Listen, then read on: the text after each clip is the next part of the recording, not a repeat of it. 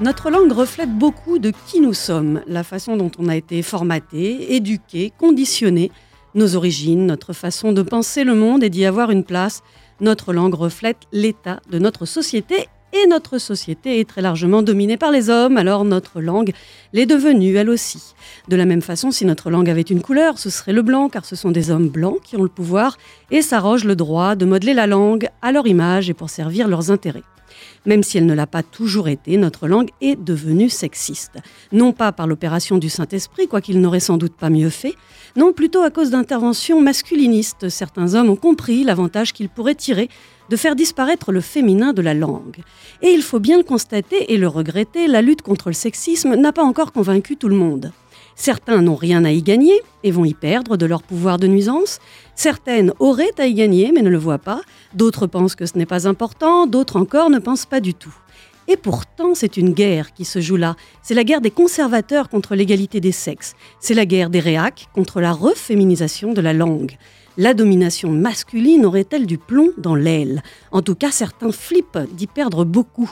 Ainsi, l'Académie française crie au péril mortel, et je la comprends, parce que de mort il pourrait être question, mais de la sienne surtout. Du poil sous les bras. La petite blanc dans du poil sous les bras.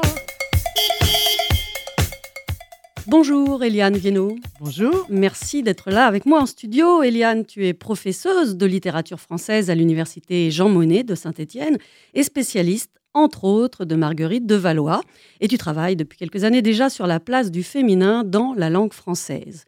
Autrice de Non, le masculin ne l'emporte pas sur le féminin, petite histoire des résistances de la langue française, co-autrice de l'Académie contre la langue française et aussi bien sûr de Le langage inclusif, pourquoi, comment, un livre paru aux éditions X. Et ça tombe bien puisque c'est de langage inclusif dont nous allons parler ensemble. Mais essayer de parler de langage inclusif, c'est vraiment prendre des risques, c'est prendre le risque de voir son interlocuteur ou son interlocutrice euh, s'énerver avant même qu'on ait pu finir sa phrase pourquoi tant de haine dès qu'on prononce les mots langage inclusif? Est-ce que c'est par ignorance d'abord? Oui, je pense que pour beaucoup, c'est de l'ignorance parce que de fait, quand on parle le, langage inclusif, euh, ça ne s'entend pas ou ça ne se remarque pas ou très peu. Les gens trouvent ça tout à fait naturel.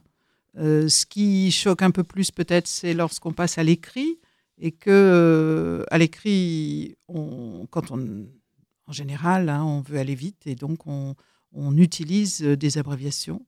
Euh, mais si on n'utilise pas les abréviations, ça se voit pas non plus que c'est du langage inclusif et les gens en général ne protestent pas du tout parce qu'ils voient pas le, voient pas. Et les points, alors ces fameux points médians là qui sont qui sont apparus en fait, euh, ça fait une quinzaine d'années qu'on les, qu'on les utilise, euh, en concurrence avec d'autres signes d'ailleurs. Hein. On a commencé par les parenthèses, et puis les traits d'union, et puis les points. Enfin, on, bricole, quoi, grosso modo. On bricole depuis une vingtaine ou 25 ans pour essayer de d'écrire de manière un petit peu plus euh, égalitaire. Et bon, bah là, là, ça énerve, mais ça énerve, je dirais, en fait, depuis depuis l'année dernière, depuis qu'il y a eu cette polémique euh, énorme autour du, du, manuel euh, scolaire euh, à Thiers, où il y a, je crois, en tout et pour tout une dizaine de points milieux ou de points médians, comme on veut, et qui est un excellent manuel. Par ailleurs, personne ne l'a remarqué, mais bon voilà, c'est instrumentalisé, le débat est instrumentalisé, notamment par les gens qui euh, sont mobilisés pour la manif pour tous, etc. Depuis quelques années, ils sont très très attentifs sur ce qui se passe à l'école. Ils ne veulent absolument pas que les stéréotypes de sexe soient remis en cause à l'école. Et ce sont eux qui ont déterré ce, pauvre manuel avec ses dix points euh, milieu euh, et qui en ont fait une affaire d'État. Mais alors quand même, je te trouve un peu tendre là. Bon, c'est par ignorance, certes, les gens ne savent pas, ils ne notent pas qu'il y a du langage inclusif finalement dans la vie de tous les jours ça leur pose pas de problème tant qu'on n'en parle pas. Mais alors quand on en parle, il y a quand même, au-delà de l'ignorance, il y a la peur. Il y a la peur de euh, ce combat pour, euh, pour en finir, en tout cas avec la suprématie du masculin sur le féminin. Il y a cet enjeu de domination masculine. C'est ça qui est au cœur de, de, ce, de ce langage inclusif, c'est euh, la domination masculine Oui, bien sûr, l'enjeu est absolument énorme, il est révolutionnaire quelque part. Mais ce que je veux dire, c'est que tant qu'on ne met pas les, les, les, mots sur la chose, personne ne s'en rend compte. Hein euh, C'est-à-dire que euh, si on se met, au lieu de parler tout au masculin, on dit les femmes et les hommes qui pensent ça, les institutrices et les instituteurs, personne ne voit le problème. Euh, personne ne le sent. Les accords de proximité, euh, ça se fait tout à fait naturellement, ça se refait de manière naturelle parce que c'est intuitif. Si, on, si les accords de proximité qui viennent du latin, qui ont été transmis à toutes les langues romanes et au français, euh, ont, survécu, c'est parce qu'ils étaient complètement intuitifs, hein, de dire les femmes et les hommes sont beaux ou les hommes et les femmes sont belles. Euh, donc, euh, j'espère que je l'ai dit dans le bon sens. les hommes et les femmes sont belles, tout à fait. Voilà, voilà. Donc, ce type d'accord, euh, c'est tellement intuitif que quand on les fait, personne ne s'en rend compte. En revanche, quand on se, quand on se met à, dire ceci est du langage inclusif, ça veut dire le langage ordinaire ne l'est pas, le langage ordinaire exclut, notamment les femmes, et qu'on se met à parler féminin, masculin. Alors là, les gens parfois perdent pied. Hein, ils ont l'impression que le, le sol se, dérobe sous, sous, leur, oui, sous leurs pieds, parce que d'abord, on va toucher à la langue. ils ont l'impression que ça, c'est. Voilà, ils ont appris la langue et quand ils étaient petit, petite, euh, c'était dur. Euh, souvent, les gens en ont des souvenirs épouvantables et, ont gardé des séquelles, enfin, de, troubles par rapport, parce qu'on ne sait pas, l'orthographe, elle est tellement bizarroïde, parfois, l'orthographe française, que personne n'arrive à la mémoriser. Donc, tout le monde a été traumatisme. Et en même temps, tout le monde a l'impression d'avoir quand même fait le maximum pour avoir bien appris. Et maintenant, on, leur dit que bah, c'était pas bien, quoi. Donc ça panique. Et puis, il y a l'idée de remettre en cause pas n'importe quoi, pas simplement des savoirs faux ou des choses comme ça, mais de remettre en cause la domination masculine.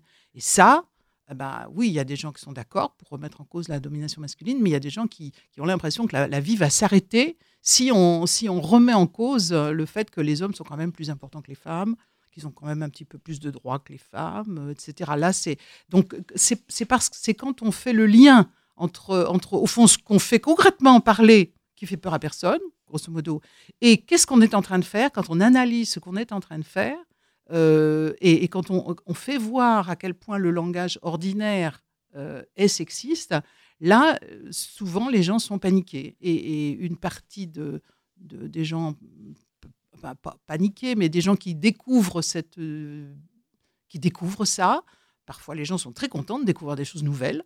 Euh, et puis parfois, ils, sont, ils ont peur, ils prennent peur et donc ils réagissent de manière violente. Et alors, c'est ça qui est vraiment extrêmement bien fait dans ce, dans ce petit livre, hein, qui n'est pas si énorme, le langage inclusif, pourquoi, comment. Tu fais des rappels historiques et puis tu démontes, tu décryptes toutes les fausses idées qui font peur à ces gens-là, parce que les gens ont peur parce qu'ils croient que. Et alors, j'ai fait le test, hein, moi, avant cette émission, d'en parler à des gens. Et effectivement, on entend, euh, j'allais dire à 95%, des âneries sur ce qu'est le langage inclusif. Euh, par exemple, et je vais prendre euh, ne serait-ce que celui-là, mais de dire ah oui, mais on n'a pas besoin d'inventer des mots nouveaux euh, ou de pour féminiser la langue. Non, on n'a pas besoin d'inventer des mots nouveaux. Ils existent déjà dans la langue, presque sans exception, je crois. En tout cas, quand il y a un substantif masculin qui a été créé, il y a toujours eu un substantif féminin qui va avec. Et, et inversement, c'est-à-dire qu'à partir du moment où il y a une activité et où il y a des gens qui l'exercent, euh, le, français comme l'italien, l'espagnol, enfin comme toutes les langues du monde, savent trouver un mot immédiatement pour dire, euh, la, pour dire à la fois l'activité et la personne qui l'exerce. Donc c'est d'une facilité, enfin c'est comme ça que ça fonctionne euh, tous les jours. dès qu'il y a une activité nouvelle, un mot nouveau, si on pense à blog ou à zap, hein, zap, ben, on a fait zapper, et puis il y a des zappeurs fous, des zappeuses folles, et puis il y a des blogueurs, des bloqueuses, ça, ça gêne, voilà, ça gêne pas. Euh, en fait, on, se rend compte quand on fait cette histoire que les seuls, les seuls mots où ça pose problème, euh, c'est une toute petite euh, poignée, je dirais, ou deux poignées de mots qui sont ceux qui touchent les occupations considérées comme masculines. C'est-à-dire, personne, si on dit, voilà, quelqu'un qui vend de la crème, le monsieur c'est un crémier, la dame c'est une crémière, ça pose problème à personne. Hein quelqu'un qui exerce la coiffure, c'est un coiffeur ou une coiffeuse, ça pose problème à personne. Mais quelqu'un qui professe, comme moi par exemple, ben, on est euh, voilà des femmes prof, des femmes Alors, femme quoi? Eh ben, On disait professeuse autrefois, tout simplement. Hein. Et ça existe depuis des siècles, les professeuses. Sauf qu'elles n'étaient jamais à l'université. Ce n'étaient jamais des professeuses d'université. C'était des professeuses dans le, euh, pour, la petite école ou c'était des professeuses particulières. Hein. Euh, donc, euh, la question, c'est quand les femmes arrivent sur des positions, dans des positions qui ont pendant des siècles été monopolisées par les hommes, c'est-à-dire qu'elles sont très prestigieuses et qu'ils ils estiment, ils estimaient en tout cas, euh, j'imagine que c'est fini un peu aujourd'hui et encore, faudrait voir, euh, voilà, que les hommes pendant très longtemps ont estimé qu'être leur précaré. Les, mettre des requêtes, c'est une, euh, depuis qu'il y existe un parlement en France, c'est-à-dire depuis sept ou huit siècles, c'est une position d'homme. Donc ils ne veulent pas qu'on dise maîtresse des requêtes. Or, maintenant, il y en a des maîtresses des requêtes. Mais alors, ils, inventent tout et n'importe quoi. C'est ridicule, ça va faire cochon, etc., etc. Tout plutôt que de euh, laisser la, fonction être normalement habitée par des femmes. Souvent, c'est des arguments euh, carrément fallacieux et, les personnes qui emploient ces arguments le savent très bien que c'est de la mauvaise foi. Les mots existaient. Et tu parlais à l'instant des, des, domaines un peu réservés, en tout cas que les hommes auraient bien aimé se réserver pour eux. Et c'est notamment le pas un hasard si autant d'attaques ont été dirigées contre les mots autrice ou écrivaine. Parce que ça, que, les femmes s'emparent de la parole publique, tu le dis dans le livre, c'est ça, ah bah a fait peur. Ben oui, parce que c'est le historiquement, alors ça doit remonter même bien avant la fondation de la France. Enfin, je veux dire, les, gens qui maîtrisent la parole, l'écrit, euh, c'est les hommes, c'est les clergés. Hein. c'est donc c'est fait pour. Euh, et quand je dis clergé, je ne veux pas dire simplement pour, question religieuse, même si souvent c'est les religions qui ont eu qui ont mis en place hein, des groupes pour écrire les textes, surtout euh, dans les, religions du livre. Euh, mais donc voilà, là, ça fait peur. Et donc ce sont les, dernières, euh, je dirais, je pense que ça va être avec, si, si tu veux, l'armée, c'est-à-dire le commandement. Ça, c'est voilà, là, c'est truc de mec, quoi, hein, le commandement. Donc là, ça résiste beaucoup de dire euh, la colonelle euh, avec un E, ou bien la chef, euh, ou bien, voilà, tout, tout c'est tout ce qui est le, leadership, au fond, c'est connoté comme masculin. Donc là, on fait, on dit qu'il y a problème avec les mots féminins, il y a les dignités. Donc, par exemple, aujourd'hui, les, les, les la Légion d'honneur, hein, les, grades de la Légion d'honneur, eh ben, on reçoit, moi je suis chevalière, mais c'est moi qui le dis que je suis chevalière de la Légion d'honneur, parce que euh, l'autorité qui m'a donné ça, euh, elle estime que je suis un chevalier. Voilà. Donc les dignités, euh, le, commandement et l'écriture, l'écriture, la parole publique. Donc ça, c'est le cœur de, de ce qui est défendu aux femmes. Et on ne peut plus aujourd'hui le défendre concrètement, on ne peut plus empêcher, euh, voilà, maintenant les femmes passent des diplômes, elles reçoivent la Légion d'honneur, euh, bon voilà, mais on continue à bagarrer, enfin certains continuent à bagarrer sur le seul terrain qui leur reste, c'est-à-dire celui des mots. Et puis certaines aussi, certaines prennent le parti de certains pour dire oui, mais par exemple, chercheuse, ça fait ça fait pas très pas très sérieux. Chercheur avec un e, c'est plus sérieux. Donc il y a aussi ce, mouvement-là euh, que tu expliques avec des femmes qui finalement bah, préfèrent garder un mot un peu plus masculin dans sa prononciation, voire même qui ne s'entend pas, dont la différence ne s'entend pas à l'oral parce que euh, voilà, elles ont intégré le fait qu'un mot masculin, bah, c'était peut-être plus noble, plus sérieux, plus ça faisait ça faisait mieux. Ah ben, ce qui est tout à fait normal, si elles ont intégré ça, c'est qu'on nous l'a mis dans la tête. Euh, et c'est pas pour rien qu'on nous l'a mis dans la tête, c'est pour que ça y reste. Alors bien sûr, il y, a des personnes qui euh, comprennent, qui analysent et qui se disent euh, peut-être qu'on m'a mis dans la tête quelque chose qu'on n'aurait pas dû ou que je, que je récuse. Mais les femmes qui pendant des années se sont dites le maire ou le député ou je ne sais trop quoi encore de, de, complètement contraire au fonctionnement de la langue française, elles avaient compris, elles avaient entendu 5 sur 5 le fait que c'est mieux quand c'est masculin.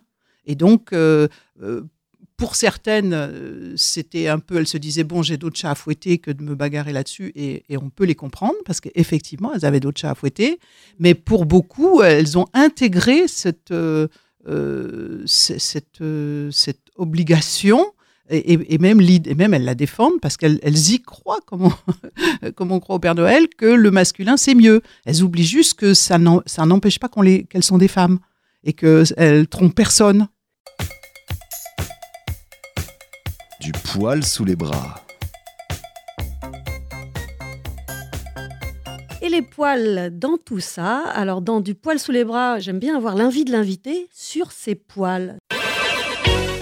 Qu'est-ce que je pense des poils sous les bras? J'ai un rapport plutôt friendly à mes poils. Je, je vois pas le, je vois pas trop le problème. Euh, je me suis jamais épilé sous les bras. Une fois, mais j'ai trouvé ça tellement désagréable que c'était épouvantable. Donc voilà, c'est fini. Et puis bon, sur les jambes, oui, je trouve pas ça très joli, mais bon, je m'en fiche quoi, grosso modo. Euh, c'est- il est sûr que ça fait partie le fait que les femmes doivent s'épiler. C'est une des injonctions qu'on leur euh, imprime. Euh, dans notre monde, hein, c'est pas partout pareil. hein. Il y a des pays où, au contraire, il faut, notamment en Amérique du Sud, par exemple, parce que les Indiennes n'ont pas de poils. Donc, pour faire la différence, il faut laisser ses poils. Donc, c'est culturel, c'est complètement culturel. Et donc, j'imagine que c'est considéré comme très très beau euh, en Amérique du Sud d'avoir euh, des poils quand on est une femme, euh, pour la, du moins du point de vue de la classe dominante. Donc c'est culturel et j'espère que ça va, ça va s'arrêter parce qu'il n'y a pas besoin de. Les hommes, les cyclistes se rasent, paraît-il, pour aller plus vite. Donc voilà, c'est un- on ne devrait pas en faire une affaire, quoi. C'est plutôt ma, ma position. On devrait faire comme on veut, voilà, ou, ou comme la, la- la situation le veut. Je suis les nageurs, euh, ça, si, ça, si ça freine, je comprends qu'ils qu'ils s'épilent et qu'elles s'épilent.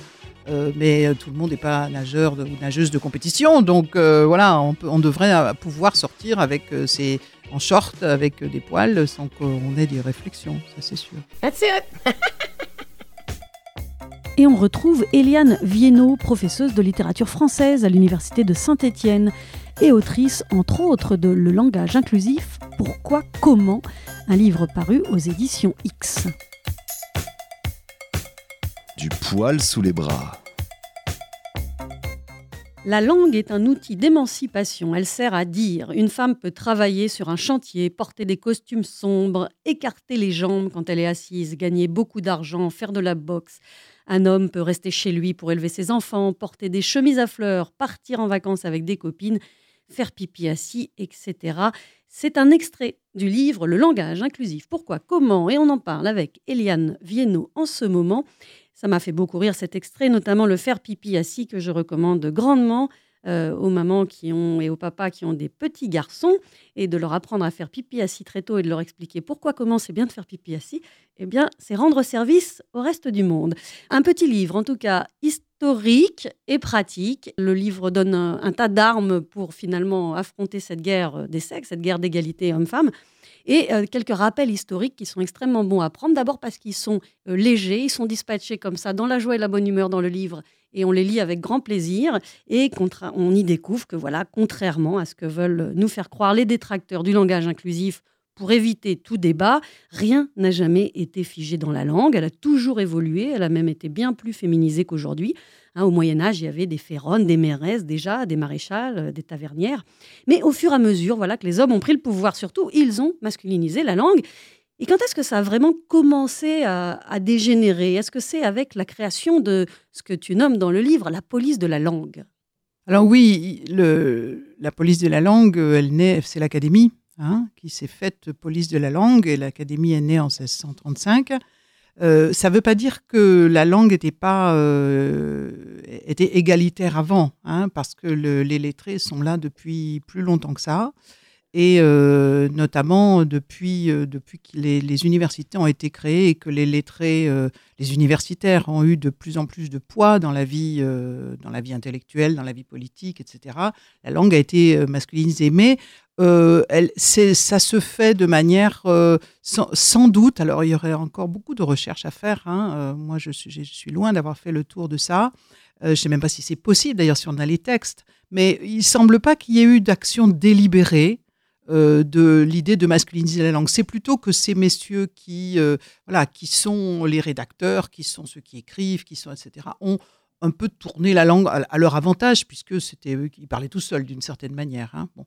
Euh, en revanche, ce qu'on observe à partir du XVIIe siècle, c'est autre chose. C'est une. D'abord, il y a une institution qui existe, alors que jusque-là, il n'y a pas d'institution. Ce sont des individus qui ont plus ou moins d'influence.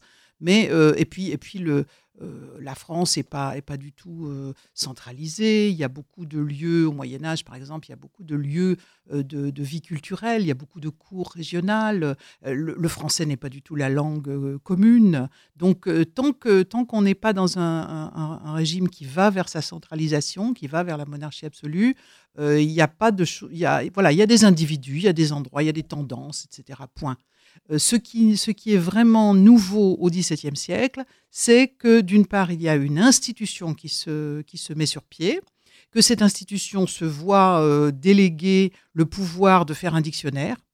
Au départ, il devait faire bien plus que ça qu'un dictionnaire. hein. Il s'était engagé à faire quatre types. C'est redoutable. Ça aurait été redoutable. Heureusement qu'ils sont très, très paresseux et qu'ils n'ont fait qu'un dictionnaire, euh, à peu près deux par siècle. Donc, euh, d'une certaine manière, ça a limité les dégâts. Mais euh, il s'était engagé à faire une grammaire, à faire une rhétorique, à faire une poétique, etc. Donc il y a vraiment une, oui, une police de la langue et, du bien dire et du, bien écrire et même de la littérature. C'est ça que voulait Richelieu au départ. Il voulait pas du tout, il s'en fichait des dictionnaires. Voulait des écrivains au service de l'État. Bon, il a raté son, son coup. Euh, ce sont les écrivains qui, qui- ces écrivains-là qui se sont mis à leur propre service. hein. Mais donc cette, euh, cette police de la langue, euh, elle, elle se met à donc un dictionnaire. Euh, C'est l'État, enfin c'est la, raison d'être de l'Académie, n'en ont pas d'autres. Donc ils traînent ce boulet depuis euh, 1600 et quelques. Ils ont, bon, ils ont mis 60 ans à faire le premier dictionnaire. La fin des haricots a été euh, sonnée je ne sais combien de fois. Tout le monde voulait abandonner, etc. Ça intéresse personne. Personne, depuis que l'Académie a été créée, c'est devenu une institution très vite, une institution prestigieuse où les gens veulent être pour pouvoir dire qu'ils sont à l'Académie. Point barre. Je veux dire, ils n'ont absolument pas envie de faire un dictionnaire. Donc il y a toujours trois, quatre malheureux qui s'y collent, euh, parce que sinon on dissout. Hein. Mais euh, je vous dis, ils font, euh, enfin je, dis, ils font, un- oui, un dictionnaire tous les 50, 60 ans. Là, le, celui qui est en cours, il aura bientôt 100 ans. hein. Il a commencé dans les années 30. Enfin bon, donc, mais il n'empêche que cette, cette institution a obtenu petit à petit une espèce de, de voix au chapitre qui, euh, bien qu'ils disent qu'ils ne sont que les greffiers de la langue, ils ne font qu'enregistrer les usages, etc., rien du tout. Ils, font bien plus qu'enregistrer les usages. Ils dictent les usages. Ils disent ça, ça ne doit pas se dire, ça, ça ne doit pas se faire. Et c'est d'autant plus anormal que, il me semble que tu dis dans le livre que finalement, il n'y a pas de linguiste. Il y en a eu très peu. Il y en a eu un qui est mort euh, 1900 et quelques, et puis un qui est arrivé récemment. Mais que finalement, dans l'histoire, les gens qui sont en plus à l'Académie française pour faire ce dictionnaire ont peut-être pas forcément toutes les compétences. Et... Ah, ils n'en ont aucune même. Euh, c'est clair. hein. Je veux dire, depuis que la. Alors, ça a toujours été, encore une fois, ça, a- ça a toujours intéressé que très peu de ces 40 personnes, de ces 40 hommes, puisque 40 hommes, euh, puisqu'ils ont été euh, des hommes jusqu'en 1980. Euh, mais il y avait quand même des gens assez compétents, on va dire, sexistes, mais compétents. euh, jusqu'à la fin du 19e siècle. Depuis que la linguistique existe, c'est-à-dire depuis qu'on a une science, euh, science humaine, bien sûr, hein, c'est pas pas une science comme les mathématiques, mais depuis qu'on a des, des vraies études là-dessus, des vrais travaux, des vraies thèses, des, ils, ils n'ont jamais intégré le moindre linguiste ou la moindre linguiste, parce que enfin il y en a une qui est Barbara Cassin qui peut peut-être être considérée comme la première exception depuis plus de 120 ans. Euh, je ne sais même pas comment, par quel miracle elle est arrivée là, euh, mais euh, et ni si ça va avoir un effet. Mais ils, craignent euh, terriblement le- le- les, linguistes, hein, puisque au fond les linguistes disent depuis, les linguistes se marrent depuis que l'académie est née, enfin d'une certaine manière. Et, et surtout au XXe siècle, parce que, parce, que, voilà, parce que ces gens-là sont totalement incompétents. Et en plus, ce qu'il faut savoir aussi de nos jours, c'est que ça fait depuis les années 90, ils ne font même plus leur dictionnaire. C'est pas eux qui font le dictionnaire dit dictionnaire de l'académie. Ils sont trop vieux, ils sont trop incompétents, ils sont trop euh, voilà.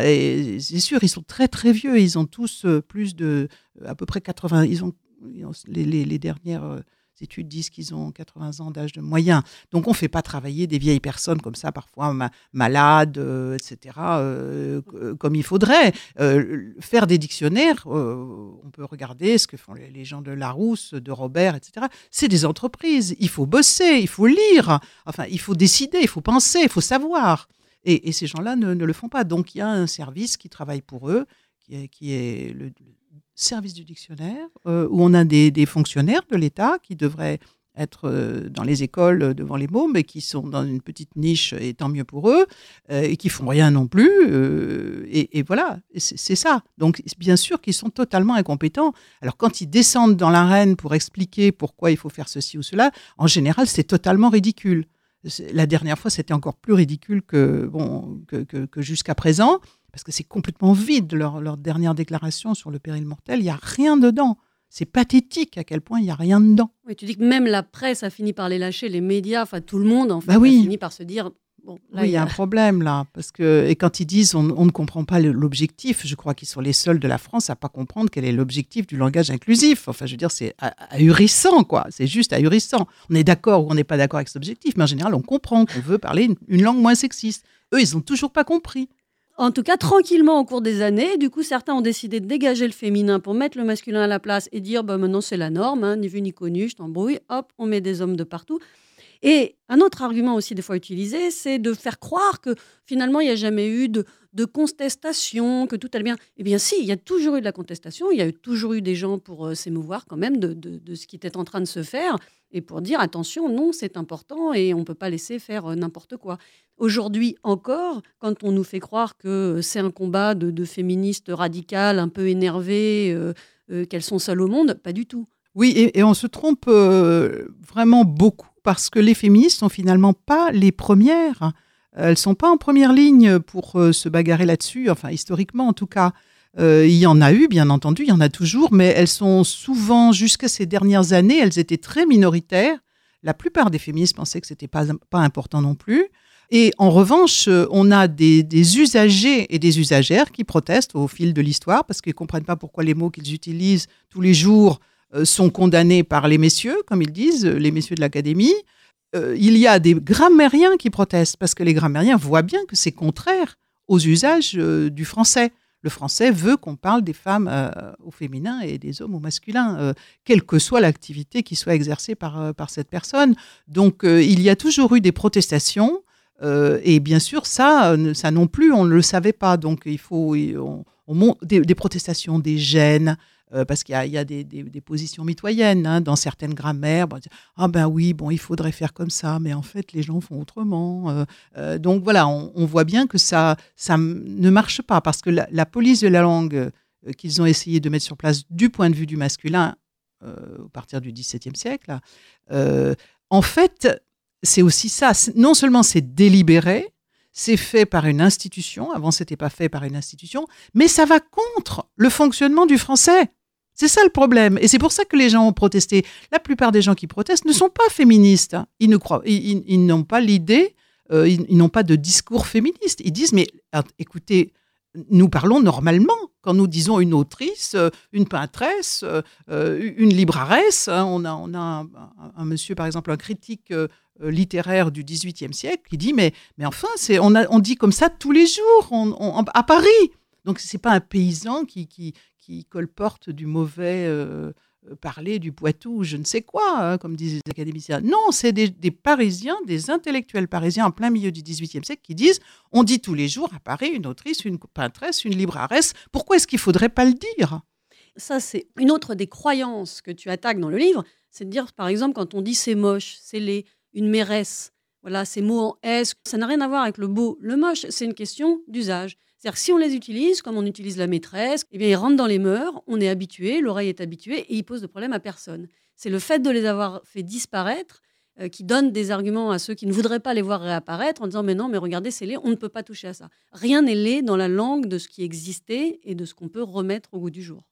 Non, non, il y a les, questions de, de- d'esthétique sont complètement absurdes du point de vue de la langue. C'est, c'est une, ça fait partie des arguments qui sont des, différents arguments euh, qui sont opposés au non féminin, parce que jamais personne ne proteste sur le fait qu'un un mot masculin est laid. On n'entend jamais, en tout cas. hein. Bon, alors, et, quels sont les mots qui se trouvent laids? Justement, ces mots qui, qui désignent des femmes occupant des fonctions euh, prestigieuses et connotées masculines.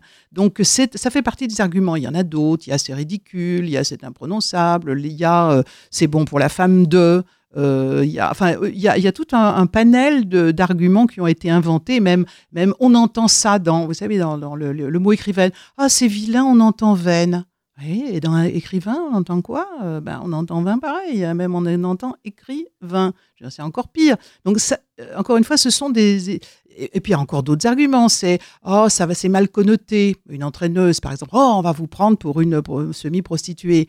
Mais non, je veux dire, c'est un. De même qu'un un- un avocat. euh, on fait, on le prend pas pour un fruit en fonction de la phrase. La phrase dit que l'avocat a plaidé. Personne ne se trompe avec l'avocat qu'on a mangé à midi.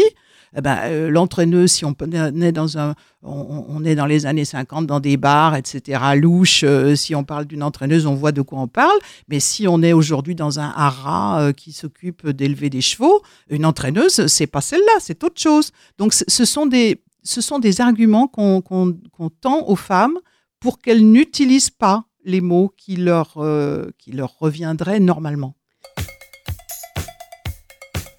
Du poil sous les bras. Avec Eliane Viennot. Les lois ont changé, c'est-à-dire qu'il y a aujourd'hui dans les lois et les textes du journal officiel euh, un attirail qui devrait permettre un peu plus d'égalité de fait dans la langue, mais il y a encore des freins. Il y a encore des freins. Alors, en dehors de l'Académie française, un des autres freins, c'est la haute fonction publique, qui fait encore barrage, qui n'a pas très envie qu'on aille au bout du processus euh, d'égalité et qui continuait euh, jusqu'à il y a quelques années à veiller, par exemple, qu'aucune célibataire ne soit répertoriée sous l'appellation Madame. Voilà, il y a encore des usages qui, sont extrêmement difficiles à, changer, et dans les sociétés aussi, on le voit dans les entreprises, dans les courriers euh, des entreprises. Qu'est-ce qui manque pour qu'on passe un peu ce cap, qu'on arrête d'être tolérant, d'être mou ou molle, de ne pas voir que c'est important, et puis pour faire bouger ce palier-là qui bloque encore un peu?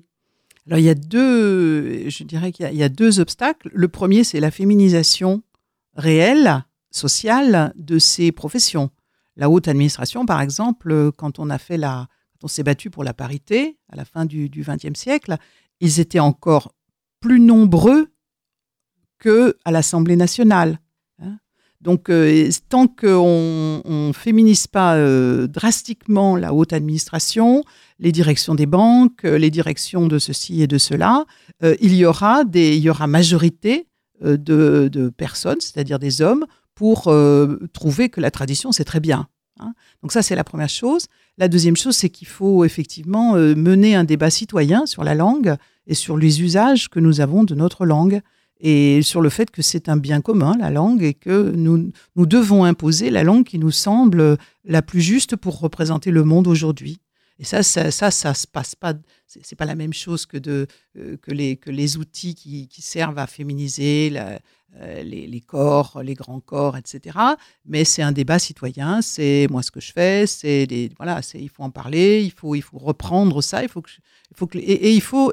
Ce qui est bien aussi, c'est que chaque chacun chacune peut agir. Chacun peut aller à sa banque et dire dites donc vous allez arrêter de m'appeler mademoiselle. Là, ça fait six fois que je vous le je, je vous le demande. Moi, c'est ce qui ce qui m'arrive. Bon, Moi aussi. voilà, dire, oh, mais je change tout de suite, il n'y a pas de problème. Mais le prochain chéquier que je reçois, c'est au nom de mademoiselle. Je dis, vous avez, vous avez être sûr que vous avez fait ce qu'il fallait. Donc voilà. Et, et puis, et puis écrire, téléphoner, euh, passer des, cou- des, courriels. euh, je, donc, euh, ou je sais pas, tous les, les présentateurs de radio qui disent euh, bonjour à tous. ou les, alors maintenant, les auditeurs peuvent appeler. Eh ben, les auditeurs seulement, pas les auditrices. Donc il faut les. C'est à nous à avoir cette, cette vigilance, c'est-à-dire, écoutez, nous existons aussi nous existons aussi. Donc, si vous voulez, alors soit vous voulez pas de nos sous, vous voulez pas qu'on écoute vos radios, vous voulez pas qu'on lise vos journaux, etc. Alors, ok, euh, assumez, parlez aux hommes. Mais si, si vous voulez aussi du public féminin, il faut lui parler aussi. Et puis arrêtez de nous dire qu'il y a les hommes avec un grand H. Ça, c'est un autre grand mythe. Oui, oui, c'est euh, une blague, ça. c'est le grand H qui s'entend très bien à l'oral et puis qui veut rien dire, quoi. Je veux dire, c'est, on n'a aucune. euh, euh, voilà, ils ont décidé ça un jour. D'ailleurs, sans doute très très récemment, hein, très très récemment, ça apparaît. L'idée qu'il faut un grand H au mot homme, par exemple, ça apparaît dans la dernière euh, édition de du dictionnaire de l'Académie. Au 19e siècle, début du 20e siècle, c'est pas là. Donc tout ça, ce sont des embrouilles euh, qui sont, euh, voilà, l'humanité, c'est l'humain. Euh, alors, on, a plus ou moins des, mots, on a plus ou moins des, traditions, etc. Mais aujourd'hui, eh ben, il, faut, il faut laisser tomber ce pauvre homme avec ou sans sa majuscule, quand on ne parle pas d'un homme ou quand on ne parle pas des hommes. Et là, oui, bien sûr, les mots sont utiles. Quand on parle de la vraie population masculine, on a besoin de ce mot. Mais quand on parle de l'humanité, euh, on n'a pas besoin de ce mot. On a besoin d'humanité, on a besoin d'humain, on a besoin de gens, on a besoin de tout ce qu'on veut. Mais on a plein de mots pour dire ça, hein, pour dire l'humanité. Et du coup, effectivement, en lisant le langage inclusif, pourquoi, comment, on voit bien à quel point finalement l'écriture, enfin le langage inclusif, eh bien finalement, c'est relativement facile pour peu qu'on s'y intéresse et qu'il y a plein de petits outils, plein de petites choses, comme tu viens de dire, qu'on peut mettre en place pour avoir un langage plus inclusif. Est-ce que on peut quand même dire un mot, donner quelques exemples Euh, La règle de majorité, ça c'est tout bête et finalement c'est ça paraît tellement logique.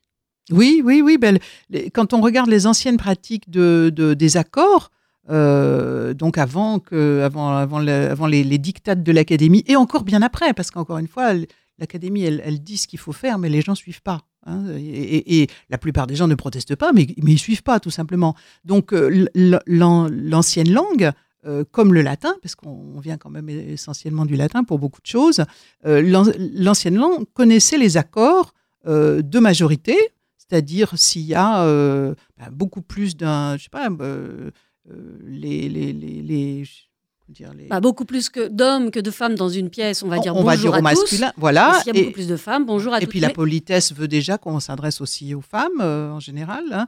Mais voilà, mais il- ça choque. hein, c'est- Ce qui est c'est- fou, on que sait ça faire. choque. Ça choque les hommes si on adopte cette règle de majorité. Et c'est dur de leur faire comprendre que bah, nous, en fait, si vous dites bonjour à tous, euh, si ça nous choque pas, pas- nous, il n'y a pas de raison que vous vous Oui, soyez oui. choqués à l'inverse. C'est c'est fou tout de même. Oui, oui, donc il faut faire un peu de pédagogie. Il faut dire, bon là, je vois bien que je m'adresse à une, euh, une assemblée où il y a surtout des femmes, donc je vais mettre tout au féminin. Euh, et bon, bah, ça, fait, ça fait penser, quoi. ça choque, mais ça fait aussi penser. Et on se dit, mais bon sang, c'est vrai, nous, on n'est jamais morte parce qu'on s'adressait à nous au masculin, donc euh, ça, ça devrait se faire. Donc il y a la règle de majorité. Euh, elle est historiquement très pratiquée dans les, dans les, dans les livres qu'on observe autrefois. Il y a la, il y a la règle la, règle du choix d'une certaine manière. Par exemple, dans, dans plus, quand, on, quand on a euh, une énumération où il y a, y a un mot qui semble le plus important de son point, point de vue, eh bien, on fait les accords avec ce mot-là et non pas avec ni la majorité, ni le, dernier mot, etc. Et puis, il y a l'accord de proximité, qui est le plus simple, au fond, le plus, le plus évident, celui qui évite de se casser la, la, la- nénette. hein. Je veux dire, il y a une énumération de mots. Le dernier, c'est un mot masculin, j'accorde au masculin. Le dernier, c'est un mot féminin, pluriel, j'accorde au féminin, pluriel, etc. Et ça, c'est extrêmement, euh, c'est extrêmement intuitif. Et, et encore une fois, les gens le, le font. Euh, même sans y penser, aujourd'hui qu'on écrit beaucoup sans y penser, les courriels, les machins, moi j'en vois passer constamment des accords de majorité, Et puis, de, de proximité, pardon. Et puis ajoutons un mot euh, quand même sur l'écriture inclusive dont tu parlais en début d'émission, parce que donc, le langage inclusif, c'est bien au-delà de l'écriture inclusive. L'écriture inclusive, c'est une partie du langage inclusif, mais c'est la partie un peu visible, un peu qui énerve, hein, tu le disais. Et euh, pas plus tard qu'hier, en, lisant un article sur Mediapart fort intéressant, euh, en regardant les commentaires, on voit que la moitié des gens s'énervent parce que juste euh, là où il y a marqué blanche, il y avait euh, blanc, euh, point, ch, point, euh, es, et ça a fait bondir les foules. Donc l'écriture inclusive, elle est quand même très stigmatisée dans, dans ce débat.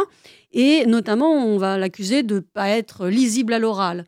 Et, et dans le livre, tu le dis très bien aussi, tu dis, mais là encore, à l'oral, c'est intuitif. S'il y a des points à l'écrit, on n'est pas obligé de les dire à l'oral. Et tout comme quand il y a un M pour monsieur dans un courrier, si on le lit, on va dire monsieur un tel, on va pas dire M un tel. Donc il y a, vraiment revenir à une certaine euh, logique, ou en tout cas ne pas s'en priver sous prétexte que c'est de l'écriture euh, inclusive. Oui, les, abréviations, les gens n'ont pas encore compris euh, bien souvent que ce- ces points euh, ne sont que des abréviations, c'est-à-dire que et les, abréviations euh, sont vieilles comme l'écriture.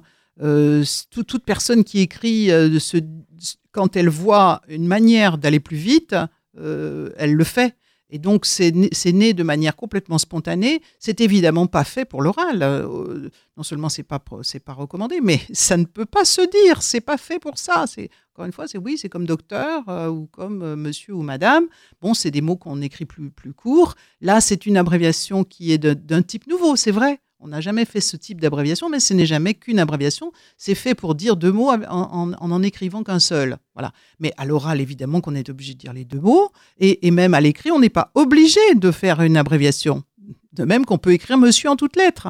Donc c'est, mais il se trouve que quand tout le monde va avoir compris que ce n'est que ça, que ça mord pas, les abréviations, les points médians ne mordent pas, euh, tout le monde va les adopter. Parce que enfin, les- tous les gens qui veulent parler euh, de manière un peu plus, un peu moins masculine euh, vont les adopter sans problème. Ouais, c'est, c'est pas, il faut, dans un texte dans lequel on utilise le langage inclusif, au final, et c'est le cas dans le livre, il y a très peu Très peu. de points médians parce qu'il y a souvent des formulations qui permettent de contourner déjà. Il y a des mots pour lesquels ça ne se fait pas et il vaut mieux mettre les deux mots et on les met, il n'y a pas de problème non plus. Et puis il y a des fois, on, on met. une Il y a tous les accords. Quand on fait des accords de proximité, par exemple, on évite euh, 80% des points. Euh, voilà, on dit euh, les agriculteurs et les agricultrices ont été reçus UES parce que c'est agricultrice qui est tombé le dernier. Et donc, euh, on n'a pas besoin de mettre point, ES, etc. Donc, il y a, tout un panel de, ressources qui sont parfaitement françaises, qui sont parfaitement historiquement attestées, qui ont des siècles d'existence, qui permettent euh, d'éviter, moi je sais que, pas d'éviter, mais de, n'avoir euh, à, utiliser des abréviations que très rarement. Et puis dans le cas d'agriculteurs et d'agricultrices, un autre petit euh, conseil que vous donnez, on peut aussi dire le monde agricole. Et voilà, Oui, par on exemple. résout tous les problèmes pour ceux à qui ça poserait problème ou celles à qui ça poserait problème. L'écriture inclusive, le langage inclusif, euh, pourquoi, comment, aux éditions X, je le recommande parce que vraiment j'y ai appris énormément de choses et puis on le voit, c'est simple l'écriture inclusive, c'est simple le langage inclusif. On n'attend plus que finalement les gens euh, lisent le livre pour s'y mettre. hein. Il n'y a, il y a vraiment pas d'autre raison qu'on attende plus longtemps. Merci beaucoup Eliane Viennot. Merci. Et puis à bientôt pour un, un autre ouvrage sur la langue bientôt. Bon, j'espère sur- que non, j'espère que celui-là, une fois qu'il sera assimilé, euh, ce sera fini.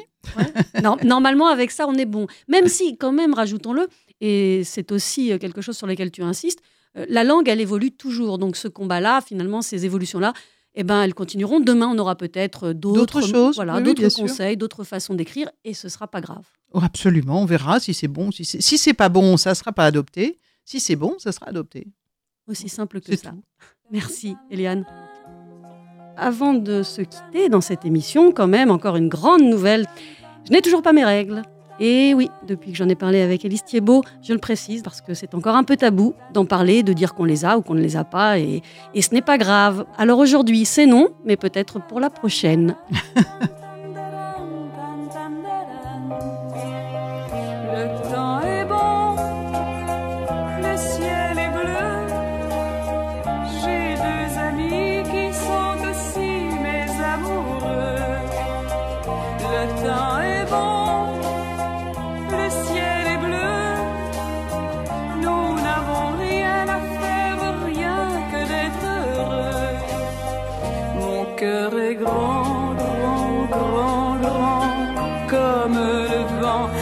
suis douce comme l'eau. Et je suis tendre, tendre, tendre, tendre, pour mes amants, je suis la fleur dans